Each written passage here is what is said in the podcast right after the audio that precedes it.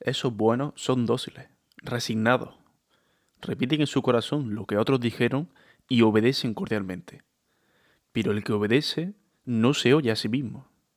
Ser bueno de ese modo es una enfermedad del espíritu.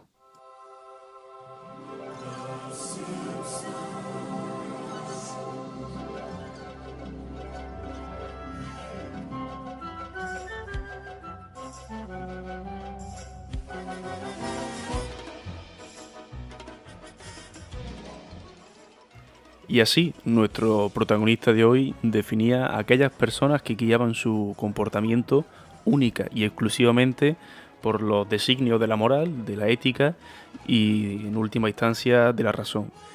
Lo que para nosotros sería una buena persona que trata de eh, hacer el bien a aquellas que le rodean, para Nietzsche no es otra cosa eh, que la encarnación del mal, la representación viva de la dejadez, la desidia y la decadencia del pensamiento europeo occidental.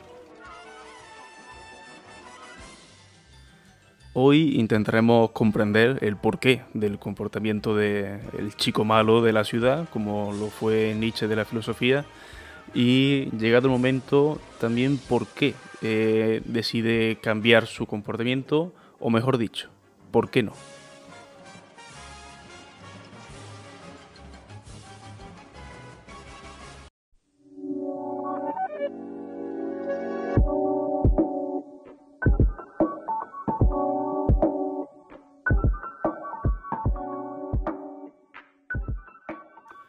Por todo es conocida la mala fama que posee nuestro protagonista.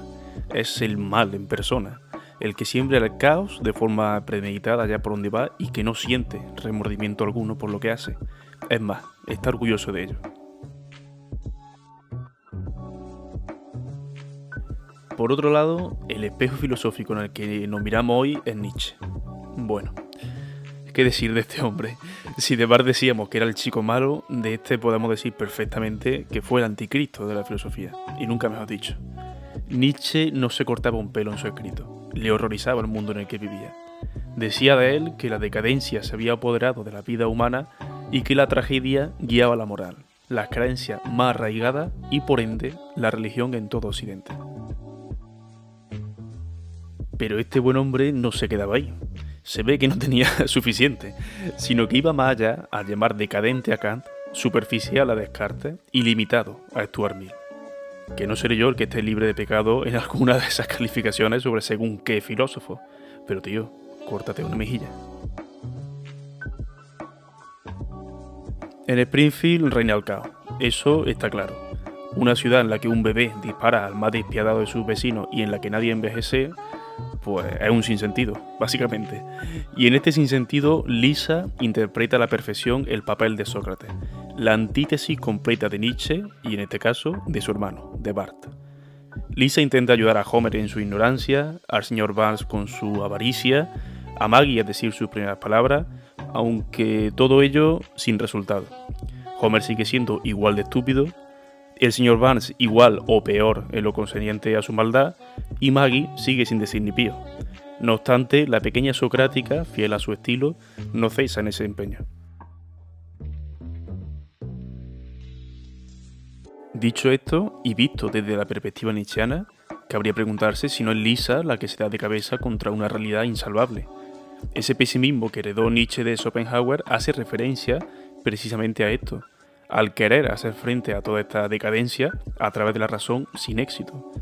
Más que nada porque consideran que la razón es la principal culpable de la crisis de la conciencia del ser humano. Nietzsche llamó la moral de los señores a la forma en la que los nobles se comportaban eh, con sus semejantes. Eran fuertes, saludables y activos, pero también ignorantes, violentos e incapaces de reflexionar por sí mismos.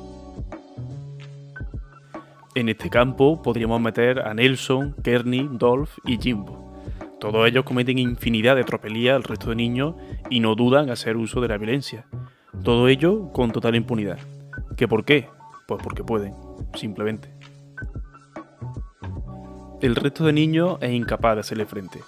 Más allá de aquel capítulo en el que Bart consigue formar un ejército para rodear a Nelson y acribillarlo a globazos de agua es fruto de ese resentimiento por tener que aguantar a los abusos de los matones día sí y día también, por el que se genera lo que Nietzsche llamó la moral del esclavo. Una moral que nace a raíz de compartir una serie de vivencias que le son comunes. En este caso, el abuso. Nietzsche defiende que este resentimiento se vuelve creador y engendra unos valores. El odio hacia los señores o abusones, en este caso. Entonces, ¿es Bart el modelo nietzscheano perfecto? Yo diría que no. El propio Bartholomew Simpson afirma no saber distinguir entre el bien y el mal cuando le ruega al señor Barnes que le deje ir con él en busca del tesoro del pez volador. Todos sus comportamientos son negaciones de la autoridad, es decir, reacción pura y dura. Y si algo detesta Nietzsche es la reacción. Para encajar a Bart en el modelo nietzscheano debería adoptar una actitud creativa ante la vida que reafirme sus acciones y que no sueñe con destruir el colegio de primaria de Springfield. Todos recordaréis el episodio en el que el gurú de la autoayuda, Brad Goodman, incita a todo Springfield a comportarse como Bart Simpson, a como él decía, hacer lo que le salga de ahí. Después de esto, vemos a Ken Brockman presentando el tridiario, soltando un taco detrás de otro, echándose nata en la boca en vivo y en directo, a Patty y a Selma al lomo de un caballo mm, por mitad de la calle, completamente desnuda.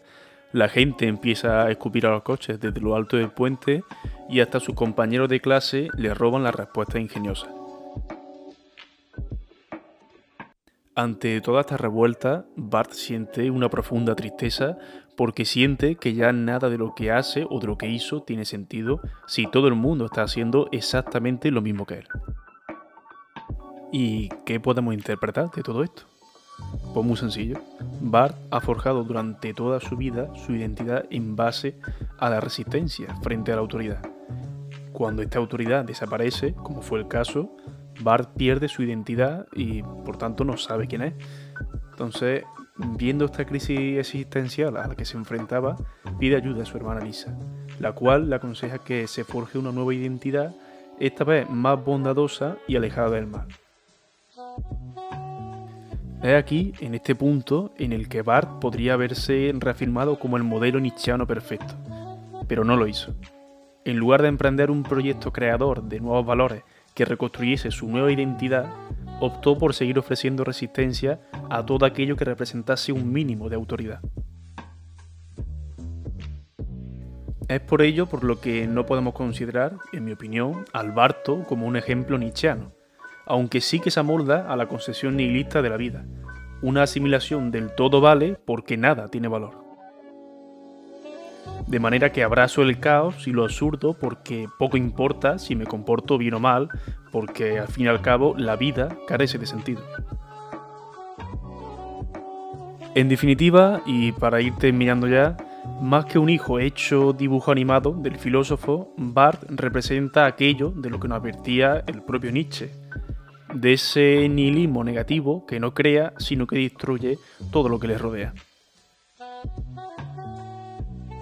Y hasta aquí este tercer capítulo de Love Simpson y la filosofía, una serie que estoy disfrutando como un enano haciéndola porque me encanta hablar de estos dos temas, como también me encanta cuando viene algún colega o alguna colega a comentarme qué le ha parecido el capítulo. De verdad, me encanta y agradezco muchísimo que así sea, como también agradezco que hayas llegado hasta aquí y si te ha gustado, pues bueno, que lo compartas o que se lo comentes a tu colega, a algún familiar o a quien sea. Bienvenido. Así que nada, nos vemos la siguiente.